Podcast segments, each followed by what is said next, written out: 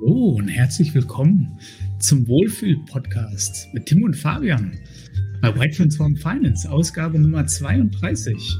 Alles gut bei dir, Tim? Moin Fabian, mir geht's bestens. Jetzt geht's mir noch viel besser. Ich spreche ja jedes Mal immer wieder gerne mit dir. Du, hast es wahr gemacht. Ich glaube, vor, vor gefühlt 20 oder 30 Episoden ganz am Anfang habe ich gesagt, wir brauchen einen Jingle. Jetzt haben wir einen Jingle. Wir haben einen Jingle, ja. Ich, ich weiß nicht, ob es das Jingle ist ob ja. das Jingle bleibt, vorhin Rückmeldung hier war äh, lieber nicht machen. Ich dachte, das, das hat Fabian hat das zum Anlass genommen und hat gesagt, jetzt erst recht. Jetzt erst recht, genau, ja. Wenn ich das nicht äh, haben kann, dann, dann will ich gar keinen Jingle haben, ja. Deswegen lieber das, ja. Das hat auch so einen leichten Fahrstuhlmusikcharakter. Ich finde das ja immer eigentlich äh, ganz entspannt. Absolut, ja. Ich, ich meine, das ist, äh, wir gehen ja hier mit einem schwäbischen Mindset rein an das Thema Finance und das ist natürlich alles gratis Mucke. Ähm, aber was mich noch mehr überzeugt hat, äh, nicht nur, dass es gratis ist, sondern der Name, es heißt die Executive Lounge. Okay, gut. Das ist im Endeffekt dann der Fahrstuhl, ja. ja. Das, das passt auch dann gleich aus mehreren Gründen. Sehr gut. Genau, ja. Aber genau, ich habe den Fahrstuhl mal genommen in das gute alte PDF-Archiv und habe mich mal die Woche durch so ein paar olle White Papers durchgelesen. Oh. Und, ähm, da gibt's ja wieder eine ganze Menge. Und es gibt einen frischen Schwung und einen alten Schwung. Mhm. Ich habe mich mal hier durch so eins von den üblichen Verdächtigen gequält, hier die Lloyds Global CFO Signals. Mhm. Und da waren wieder bahnbrechende Erkenntnisse drin. Ähm, warte mal. Mhm. Jetzt bin ich ganz gespannt. Jetzt bist du ganz gespannt, ja. ja. Also ich gebe dir mal die Schlagworte hier. Mhm. Economic Optimisms, also viele sind optimistic, optimistisch, mhm. aber es gibt trotzdem Economic Uncertainty und Geopolitical Risks. Geopolitical mhm. Risks.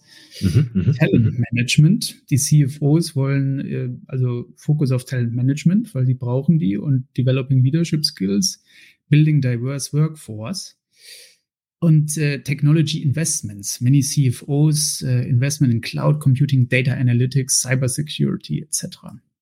Was sagst du dazu?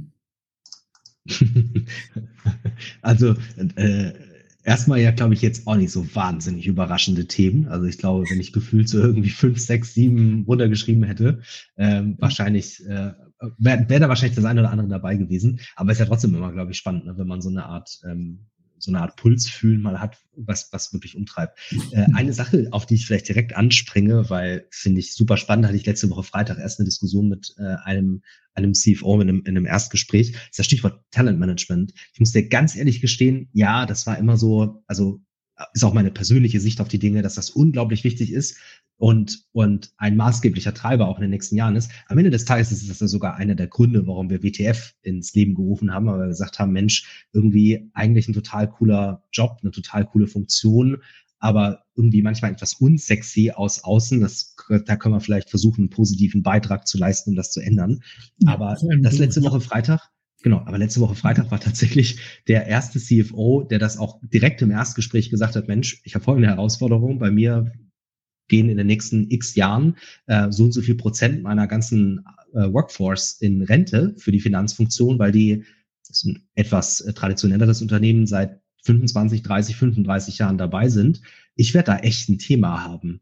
Ähm, und ich muss gucken, wie ich meine Workforce da erneuere. Auf der einen Seite irgendwie balanciere, dass erfahrene Kollegen und der Wissensschatz, der übers Unternehmen da ist, nicht verloren geht. Auf der anderen Seite will ich auch die Chance nutzen, zu gucken, dass ich das eigentlich als Hebel nutze, um auch ein paar Sachen zu automatisieren, die halt vielleicht doch schon vor längerer Zeit hätten automatisiert werden können.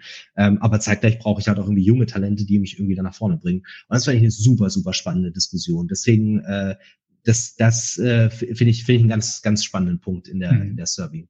Ja, das stimmt. Ja, also ein Multigeneration-Thema ähm, in der Finance-Abteilung hat man ja schon mal angerissen. Ich muss gestehen, ich hatte noch einen Kniff bei dieser, bei den mhm. drei Punkten hier bei der Statistik. Ich habe dir nämlich nicht die Deloitte-Studie 2023 gegeben, sondern die Deloitte-Studie 2013.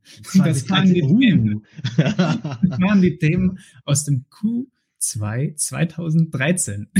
Ja. die, die ja. Themen von diesem Jahr, Q2 2023, sind leicht, sind nicht wirklich anders. sind fast genau die gleichen Themen. Ja.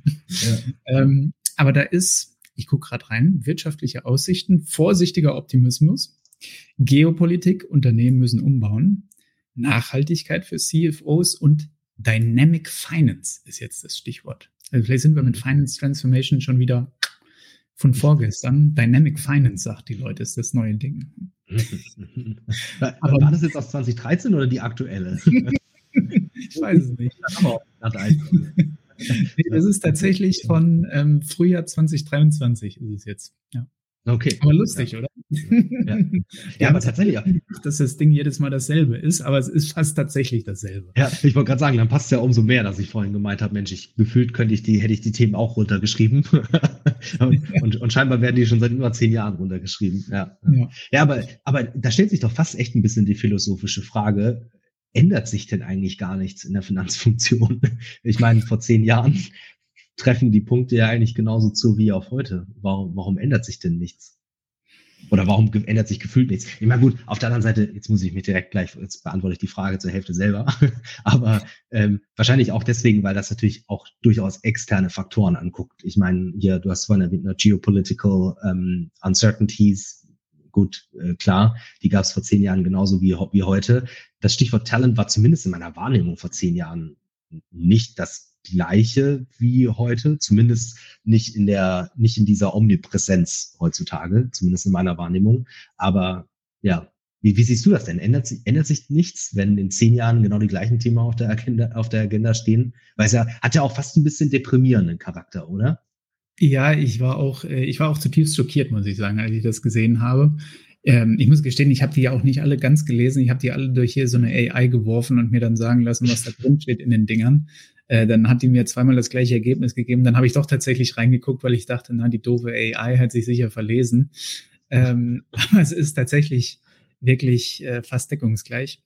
Ich glaube, es ist äh, auf der Oberfläche die gleichen Themen. Unten drunter ist es schon anders. Ich glaube, vor zehn mhm. Jahren war es tatsächlich so, dass, ähm, dass du wirklich so, so äh, die White-Collar-Talent-Krise irgendwie so hattest, wo ich glaube auch die Big Four wirklich aggressiv beworben haben. Das hat sich heute, glaube ich, so ein bisschen verschoben Richtung Blue Color.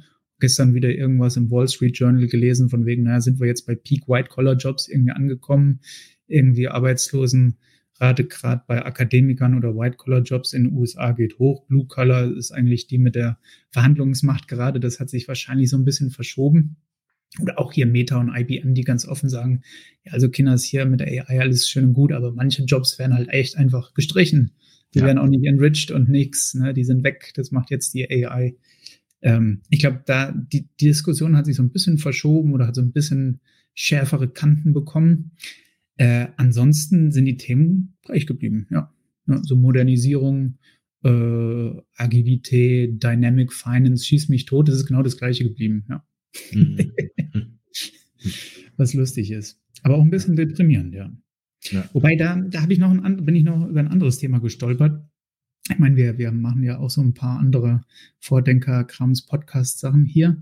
Äh, und da habe ich letztens was gehört zum Thema Super Forecaster. Und da bin mhm. ich echt mhm. extremst äh, gespannt gewesen auf das Thema. Ich weiß nicht, wie du das siehst, weil ähm, wir kriegen ja auch fast jede Woche irgendwo einen Forecast geliefert oder müssen da eine Einschätzung dazu geben. Und wenn jemand sagt, ich bin ein Super Forecaster, dann bin ich natürlich sehr gespannt. Dann will ich wissen, was die Secret Source ist. Dann ja. habe ich mich da mal reingelesen und äh, also ist auch nur mit Wasser kochen, oder? Super Forecasting. Ja. ja, also gefühlt, ich glaube, am Ende des Tages ist ja, sagt man immer so landläufig, aber ich glaube, da ist wirklich was dran, dass alle nur mit Wasser kochen.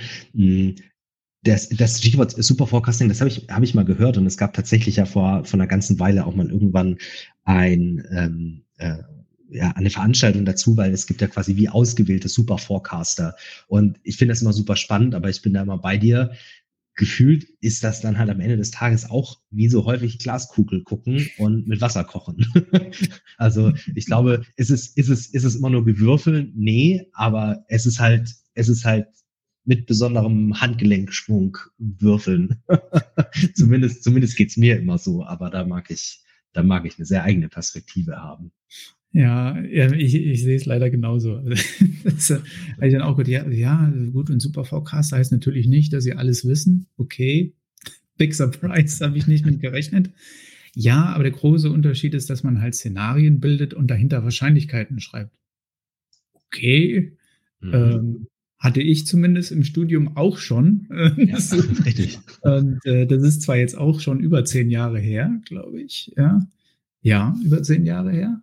Aber jetzt Super Forecaster vor zehn Jahren, also irgendwie passt das alles nicht übereinander und ein bisschen tiefer gebohrt und naja, da hat er wieder die CIA oder FBI irgendwelche Leute ausgewählt, die irgendwie sich da beworben haben und äh, jetzt sind die Super Forecaster und machen Seminare und äh, also hat sicherlich alle seine Daseinsberechtigung und hilft, glaube ich, auch nochmal so diese Verständnis hochzubringen, dass irgendwie so nach dem Daumen in die Luft halten nicht Forecasting ist oder nicht gut genug ist, sondern dass man so ein paar Wahrscheinlichkeiten dahinter schreibt, aber so die vom Baum der Erkenntnis haben die jetzt auch nicht genascht, glaube ich.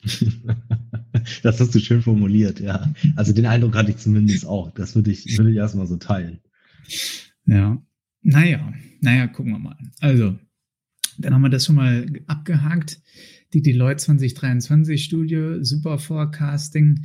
Was haben wir denn noch für Themen hier auf dem Deckel? Ah, genau, hier, mehr Generationen, äh, Multiworkforce. Wie, wie siehst du das? Also ich finde das ja extrem spannend. Ich meine, auch bei uns an der Arbeit ist ja, wir sind ja jetzt kein, kein jugendforscht Startup, sage ich mal, sondern auch unterschiedliche Generationen irgendwie an ja. einem Arbeitsplätzchen. Ich finde das wahnsinnig bereichernd. Ich finde das ganz nett, weil es eben nicht nur ja. jugendforscht ist.